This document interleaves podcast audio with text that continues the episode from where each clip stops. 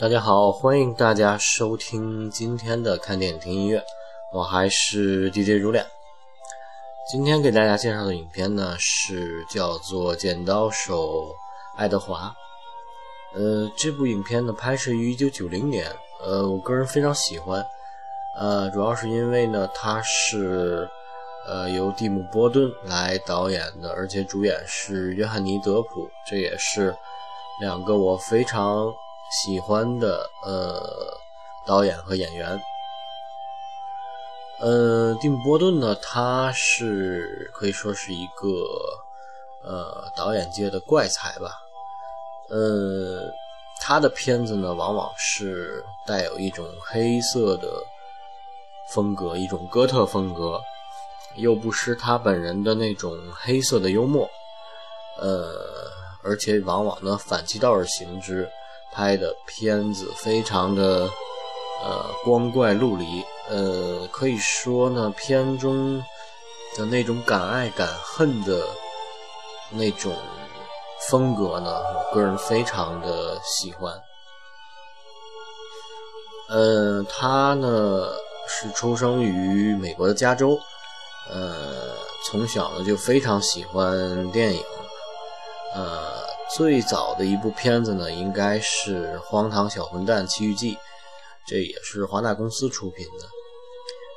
嗯，之后呢，拍摄的片子就非常的多了，包括像这个蝙蝠侠呀，嗯，还有像这个埃德伍德呀，《绝汉决战星球》啊，然后大鱼、查理和巧克力工厂、僵尸新娘。理发师陶德等等，特别特别多的影片，可以说是一位高产，而且呢，他的影片呢，呃，可以说百分之九十都是那种票房的保证吧。呃，他的影片呢，带有非常诡异的那种风格，而且呢，往往还非常的浪漫，所以说他的片子很受。一些影迷的喜欢啊，也包括我。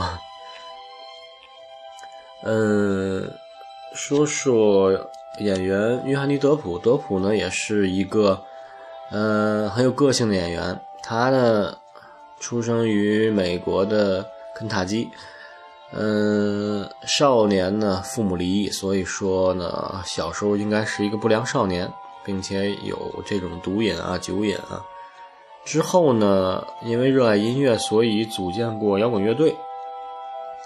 嗯，他的第一任妻子，他结婚非常早啊，第一任妻子也就是二十岁的时候吧，认识的化妆师。呃，通过这个化妆师呢，他认识了这个尼古拉斯凯奇，也正是在凯奇的引荐下呢，他开始走入了影视圈。嗯，他也算是少年成名吧，演过像《龙虎少年队》呀、《猛鬼街》等等，嗯，成为了美国当时的那种青春偶像吧。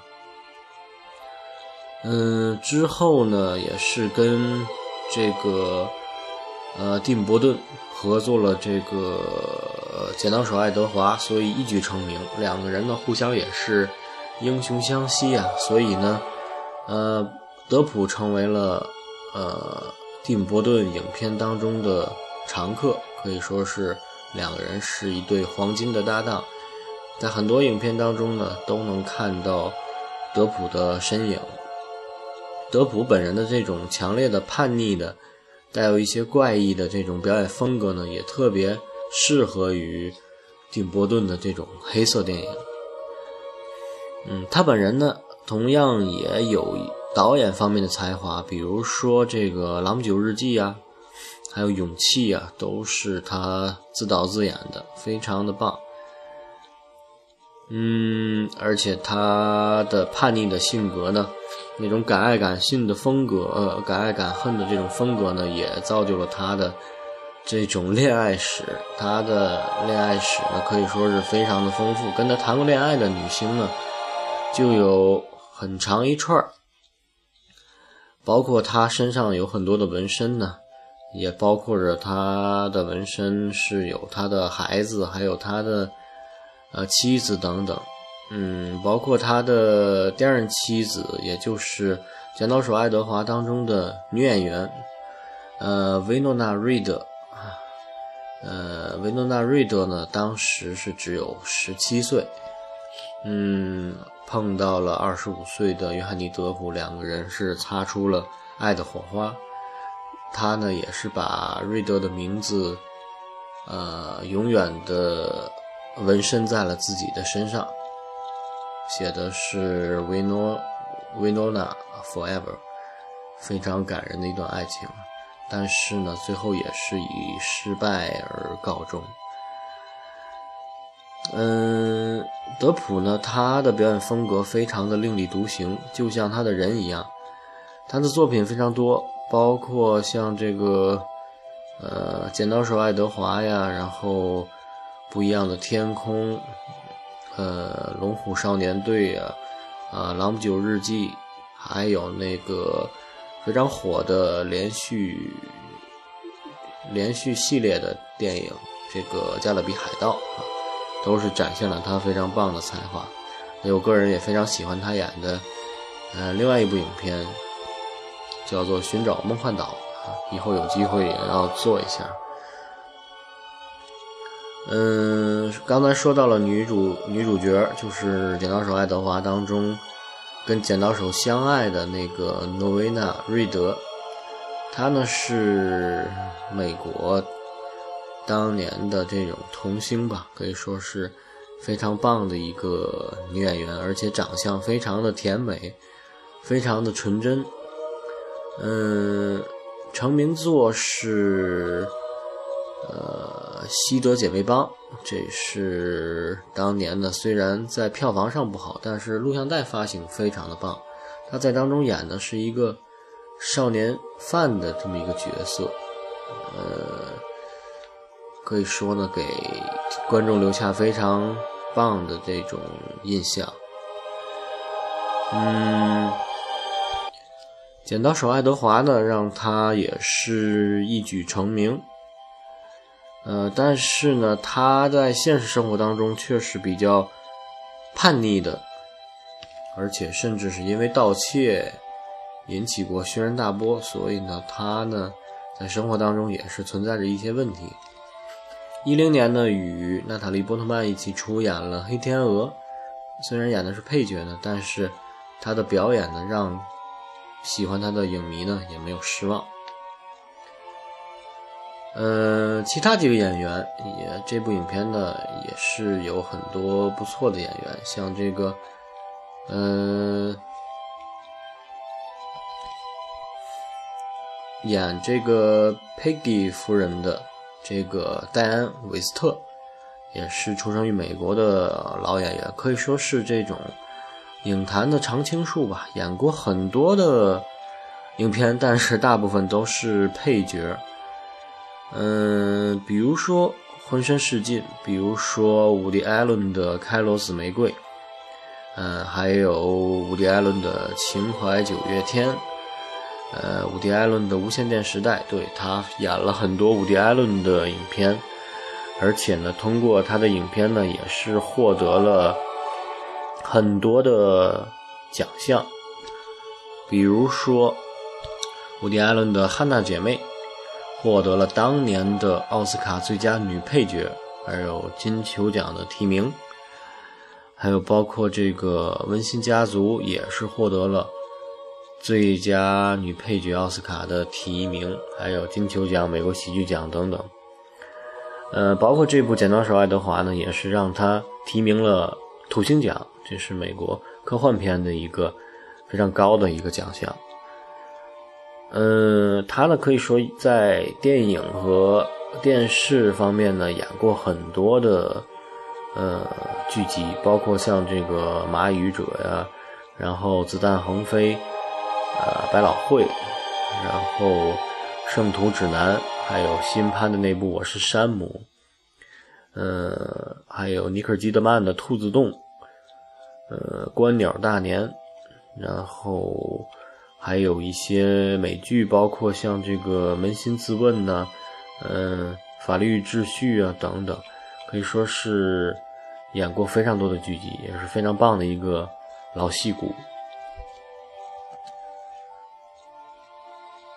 嗯，这部影片的编剧呢，除了蒂姆·伯顿，他自己也做编剧，另外一个就是卡罗琳·汤普森。汤普森呢也是非常棒的一个编剧，跟蒂姆·伯顿也是合作过很多的影片，包括像那个《僵尸新娘》啊、《圣诞夜惊魂》呐等等。他自己作为编剧也有其他的作品，像这个《微光城市》还有《白雪公主》等等。嗯，影片。说的是什么一个故事呢？嗯，主要讲的是这个约翰尼·德普，他演的是一个机器人，他呢整个人呃外形看的都像是一个真正的人，唯独唯独他的一双手在最后快要完成的时候呢，嗯，他的手。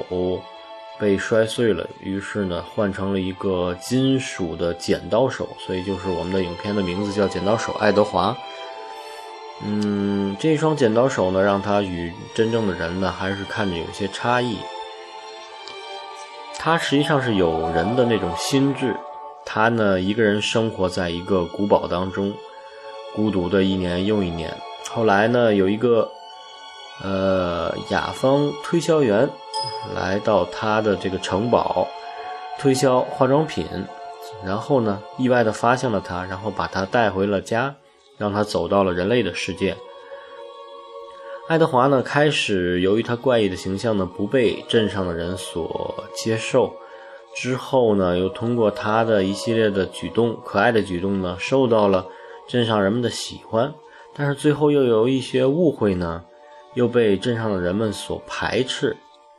就是这么一个单纯的、简单的机器人呢，被不被人类所接受，而他呢，呃，单方他呢爱上了呃雅芳小姐 Peggy，她的女儿金，呃，而金呢也被这个机器人他的这种善良所吸引，两个人互相爱慕，但是呢，最后呢，有情人并没有终成眷属，爱德华呢。发现自己总是好心办坏事，而且呢，这一双剪刀手呢，甚至让他不能拥抱自己的爱人，因为每一次的拥抱都会对爱人造成一定的伤害，会刺伤到他。所以呢，他呢又孤独的回到了那个城堡，带着对女主角的一份爱，孤独的回到了城堡。嗯，就是这么一个故事。这部影片呢，注定是这么一个非常带有悲剧色彩的这么一个爱情的童话。影片开始呢，非常的美，是在天上下着雪，一个小女孩在问外婆为什么会下雪呢？外婆一阵沉默，然后呢，对她说。啊，如果你乖呢，我就给你讲一讲剪刀手爱德华的故事。嗯，窗外飘着漫天的飞雪呢，外婆的声音一点点变得越来越悠远。是啊，这个故事呢，就是影片结尾爱德华和呃女主角。金他们的这个爱情故事，而这个外婆呢，就是女主角金。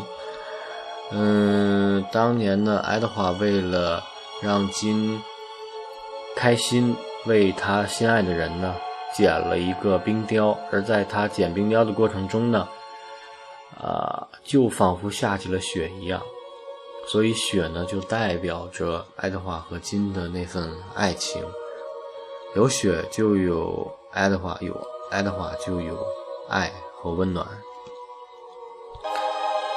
影片是非常光怪陆离的，而且呢是非常反常态的。我们可以细心的可以发现呢，爱德华他是拥有着一张支离破碎的脸，非常的苍白，甚至很少笑，拥有着一双。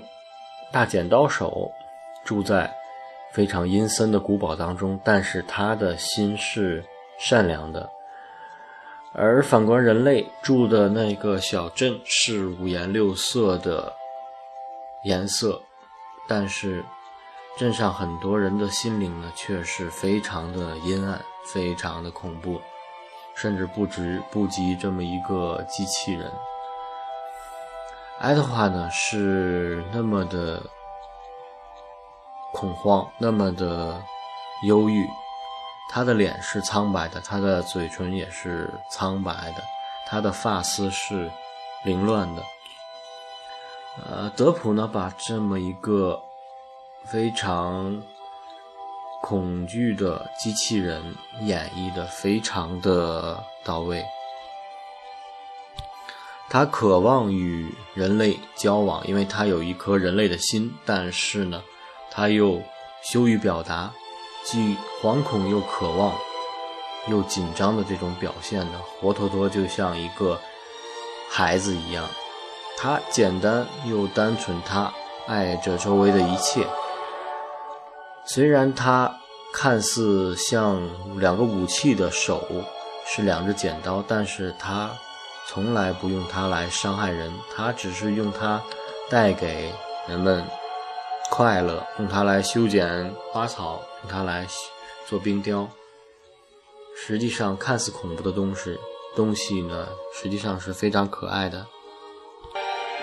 这部影片呢，非常让人感到称赞呢，还有影片的用色。可以说呢，开始的古堡，呃，爱德华住的古堡是幽蓝色的，灰黑色的。显示着一种恐怖的气氛。呃，爱德华呢是苍白的脸，是银色的剪刀，可以说是一种沉重的感觉，又有一种距离感。我们可以说呢，导演把这种灰黑的色彩赋予给爱德华呢，一方面。是要增加他的神秘感，另一方面呢，似乎也就预示着他与这个世界是保持着一种距离。他呢，可以说是孤独的，也可以说是未遭世俗污染的这么一个乐土。所以说呢，才能给爱德华一颗纯洁的赤子之心。而这种黑色与人类的颜色是格格不入的。可能也就暗示着这个影片的结尾的这种悲伤的结局。而反观这个人类的小镇，非常漂亮的颜色，粉色、绿色、紫色，全景当中的画面是非常的五彩缤纷，就像一个童话一样。可能导演也是故意把这个人类的小镇呢。变成一种童话的颜色，蓝色的天空，黄色、粉色的房屋，绿色的草地，就仿佛是一座世外桃源。就是这么一个美丽的社区，但是只是代表它的外表。人类的社区是虽然被这种明亮的亮色系所包裹着，但是。他们的内在却是一种虚荣，是一种窥探，是私欲，甚至是挑逗与犯罪，是非常的不堪。就是这种错位的呃表现呢，让影片非常的有冲击力。包括古堡和爱德华的黑色，但是内心却是纯洁的。然而，人类是包裹着柔软的。色彩亮丽的色彩，但是内心却是阴暗的。比如说，影片当中的理发师店的一个太太，她在脱衣服之后呢，外套是粉颜色的，里边的紧身衣是粉绿色的，再脱露出里面黑色的内衣，然后一下子把爱德华就吓跑了。正是。这种颜色的渐变呢，似乎就体现了导演对于影片当中人类的这么一种表现，包括明亮的外表以及黑色复杂的、充满欲望的内心。这可能就是大多数小镇人的色彩表现。嗯，通过这些颜色的表现手法呢，我们也能看出来，《剪刀手爱德华》呢，其实就是一个童话，一个成人的童话故事。这里边呢，有王子，有公主，有很夸张的人物，有鲜艳的色彩，有恶人，甚至有巫婆，但是却没有幸福快乐的结局。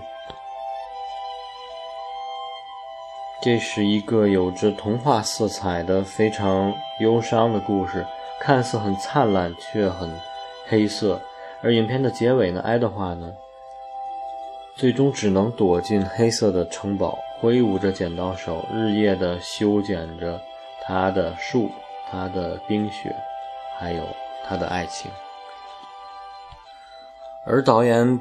蒂姆·波顿本人呢，似乎也把自己的形象幻化在了影片的主角爱德华的身上，似乎他自己就是那个寂寞的剪刀手，为自己爱的人默默地修剪着自己的爱情。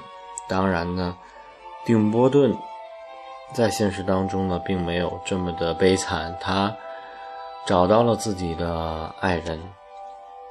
也就是那个红桃皇后海伦娜。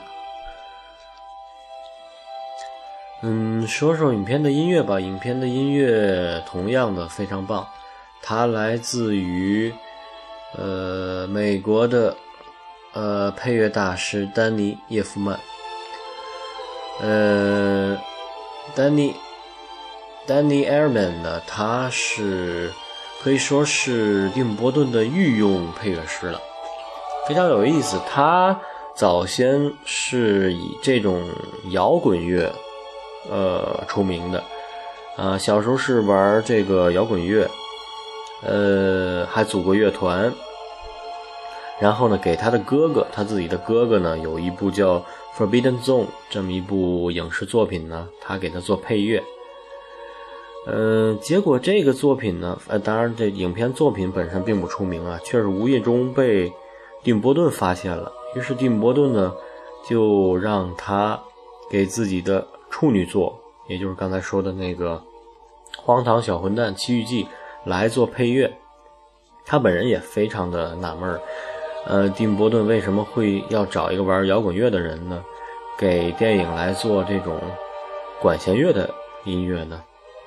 但是呢，他也认为，嗯，既然导演认为行，自己也就可以试试干。于是呢，他就做了这个配乐。结果呢，风格风格是非常棒，非常适合丁伯顿的这个影片的风格。于是呢，两个人就此展开了一段长达十多年的亲密无尽、无间的合作。由此呢，也树立了 Danny Elfman 的这种。独树一帜的、特立独行的电影配乐的生涯，他的这种风格呢，非常的风个性鲜明，几乎是无法被模仿的。嗯，他的音乐当中有交响乐，有管弦乐，但是呢，又掺杂掺杂着这种迷幻摇滚，因为他早先是做摇滚的。而且呢，蒂姆·波顿的影片本身就是非常的黑暗、哥特、疯狂的，所以他的音乐呢，呃，也是这种风格。也可能是 Danny Elfman 成就了蒂姆·波顿的影片，当然也有可能是蒂姆·波顿成就了 Danny Elfman。呃，他的影视作品呢，可以说是非常的多，比如说蒂姆·波顿的。呃，阴间大法师啊，还有像蝙蝠侠，还有像这个火星人玩转地球，还有断头谷，都是这种兼具着灵性，还有似乎有一种黑色狰狞般的这种曲风。嗯，其他的作品像这个。辛普森家庭，还有闪电侠等等，这些都是电视剧，也都是找上 Danny Elfman 做过配乐，因为他的音乐确实有一种漫画式的异想天开，所以呢，很多的这种漫画作品的影视剧集呢，也都找他。嗯，当然了，我个人还非常喜欢他做的那个《圣诞夜惊魂》，也是他作词作曲，甚至是亲自演唱的，把那场非常棒的一个呃。场景呢做的好像一场嘉嘉年华一样，呃，所以说是一种奇幻色彩非常浓的一部作品。其他的还有像这个《魔界奇谭》，也是一部奇幻作品的影视剧。嗯，可以说他本人是非常有才华的。当然了，还有一个，还有两部影片不能不说，一个是《心灵捕手》和《黑衣人》。这两部影片呢，是凭借他入围了奥斯卡的音乐类的提名。呃，可以说呢，他的非主流呢，实际上是不是被这种主流的呃奥斯卡这种级别的奖项所青睐的？但是《心灵捕手》和《黑衣人》呢，确实是非常棒的音乐。可以说是一种迟来的肯定吧。嗯，另外还有一个作品，电影本身呢可能是还好了水平，但是它的音乐呢做的让人印象深刻，就是那个，嗯，可能大家很多都熟悉的那个旋律啊，来自于《碟中谍中谍四》的《Mission Impossible》不可能完成之任务。当中的那段经典的音乐就是由他来做的，可以说是非常有才气的这么一个配乐大师啊。呃，好，我们下面来放一些他在这部影片当中的乐曲，也正是通过这部影片当中的这个曲风，造就了他和蒂姆·伯顿的这种电影合作的情节啊。我们。来听一下，首先来听第一段，呃，来自于电影原声大碟当中的 Introduction Titles。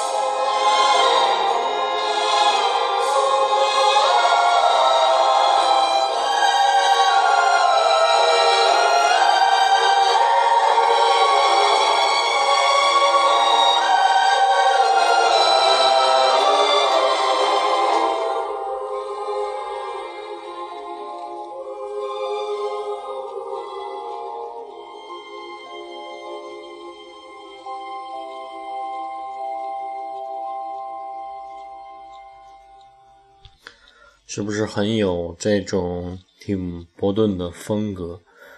仿佛是一场黑色的歌剧，一场黑色的盛宴。